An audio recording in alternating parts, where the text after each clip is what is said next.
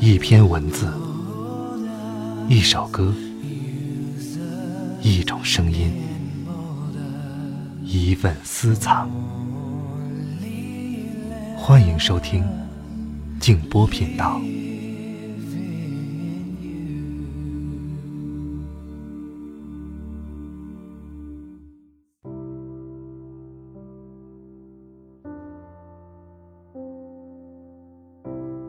每个人都是一座孤岛，可以决定自己的流放。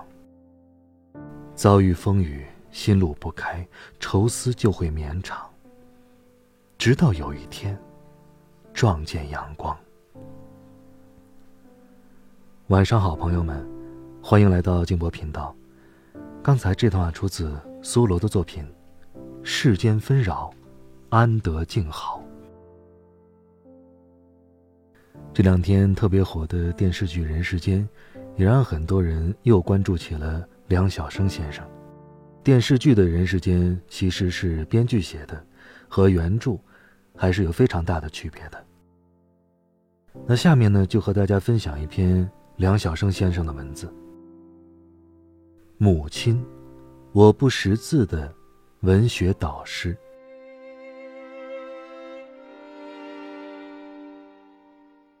一九四九年九月二十二日，我出生在哈尔滨市安平街一个人家众多的大院里。父亲目不识丁，祖父也目不识丁。母亲也是文盲，但母亲和父亲不一样，父亲是个崇尚力气的文盲，而母亲是个崇尚文化的文盲。对我们几个孩子寄托的希望，也便截然对立。父亲希望我们将来都能靠力气吃饭，母亲希望我们将来都能成为靠文化自立于社会的人。希望矛盾，对我们的教育宗旨、教育方式便难统一。父亲的教育方式是严厉的训斥和惩罚，母亲对我们的教育。则注重在人格、品德、礼貌和学习方面。值得庆幸的是，父亲常年在大西北，我们从小接受的是母亲的教育。只要是为了买书，母亲给我们钱的时候从未犹豫过。母亲没有钱，就向邻居借。母亲这个没有文化的女人。凭借着做母亲的本能，认为读书对他的孩子们总归是有益的事儿。我想买红旗谱，只有向母亲要钱。为了要钱，我去母亲做活的那个条件低劣的街道小工厂找母亲。那个街道小工厂里的情形，像中世纪的奴隶作坊。两百多平方米的四壁颓败的大屋子，低矮阴暗，天棚倾斜，仿佛随时会塌下来。五六十个家庭妇女，一人坐在一台破旧的缝纫机旁，一双接一双的，不停地加工着棉胶鞋鞋帮。母亲瘦削的、憔悴的脸，被口罩遮住了二分之一。口罩已经湿了，一层粘绒附着在上面，使它变成了毛茸茸的褐色的。母亲的头发上、衣服上也落满了粘绒，母亲整个人都变成了毛茸茸的褐色的。这个角落更缺少光线，更暗，一只可能是一百瓦的灯泡。悬吊在缝纫机的上方，向稚闷的空间继续散发着热量。一股蒸蒸的热气顿时包围了我。缝纫机板上水淋淋的，是母亲滴落的汗。母亲的眼病常年不愈，红红的眼睑夹着黑白浑浊的眼睛。目光痴呆的望着我。你到这儿来干什么？找妈有事啊？妈，给我两元钱。我本不想再开口要钱了。亲眼看到母亲这样挣钱，我心里难受极了。可不想说的话说了，我追悔莫及。买什么？嗯，买书。母亲不再多问，手伸入衣兜，掏出一卷毛票，默默的点数着，点够了两元钱，递给我。我犹豫的伸手接过，离母亲最近的一个女人停止了做活，看着我问：“买什么书啊？这么贵？”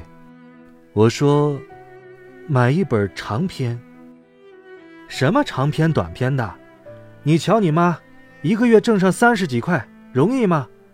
你开口就两块，你妈这两天的活那就白做了。”那女人将脸转向了母亲，又说：“我说大姐呀，你别给他钱，你是当妈的，又不是奴隶，供他穿，供他吃，供他上学，还供他花钱买闲书看呢。你也太顺着他的意了，他还能出息成个写书的人咋的？”母亲淡然苦笑说：“嗨。”我哪敢指望他能出息成个写书的人呐？我这可不就是为了几个孩子才做活的吗？这孩子和他哥一样，不想穿好吃好，就爱看书。反正多看书对孩子总是有些教育的。就算我这两天的活白做呗。那女人独自叹道：“哎，这老婆子，哪一天，非为了这些儿女们累死在缝纫机旁呢？”我心里内疚极了，一转身跑了出去。我没有用母亲给我的那两元钱买红旗谱。几天后，母亲生了一场病，什么都不愿意吃，只想吃山楂罐头，却没舍得花钱给自己买。我就用那两元钱，几乎跑遍了道区里的大小食品商店，终于买了一听山楂罐头。剩下的钱，一分都没花。母亲下班之后，发现了放在桌上的山楂罐头。她沉下脸问：“谁买的？”我说：“妈，我买的。用你给我的那两元钱，给你买的。”说着，我将剩下的钱从兜里掏了出来，也放在了桌上。谁叫你这么做的？母亲生气了。我讷讷的说道：“谁也没叫我这么做，是我自己。妈，我今后再也不向你要钱买书了。”唉，一听罐头，妈吃不吃，又能怎么样呢？还不如给你买本书。将来啊，也能保存着，给弟弟们看呢。我，你别去做活了吧。我扑倒在母亲的怀里，哭了。今天，当我竟然也成了写书人的今天。每每想起儿时的这些往事，以及这份特殊的母爱，不免一阵阵的心酸。我在心底一次次的呼喊：“我爱您，母亲。”多漫长迷路的孩子，可记得家的模样？有雪，有挂念。落幕的时候，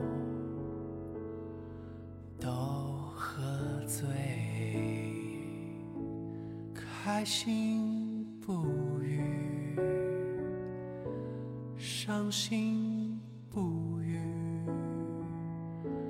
晴朗不语，阴天不语，坚强不语，脆弱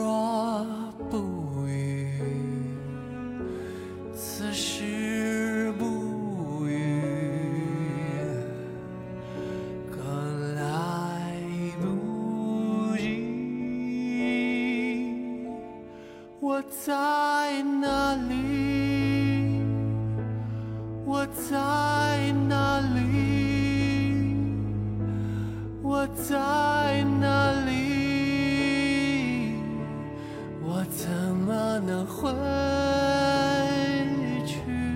我在哪里？我在哪里？这是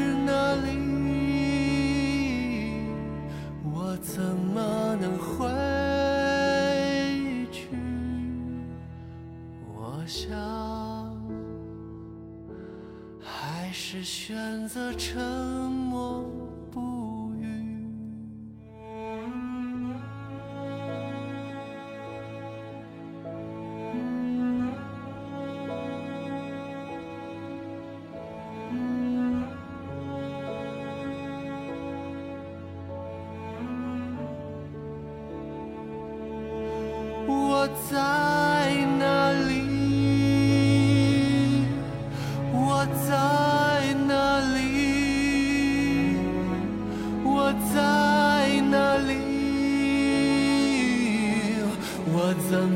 能回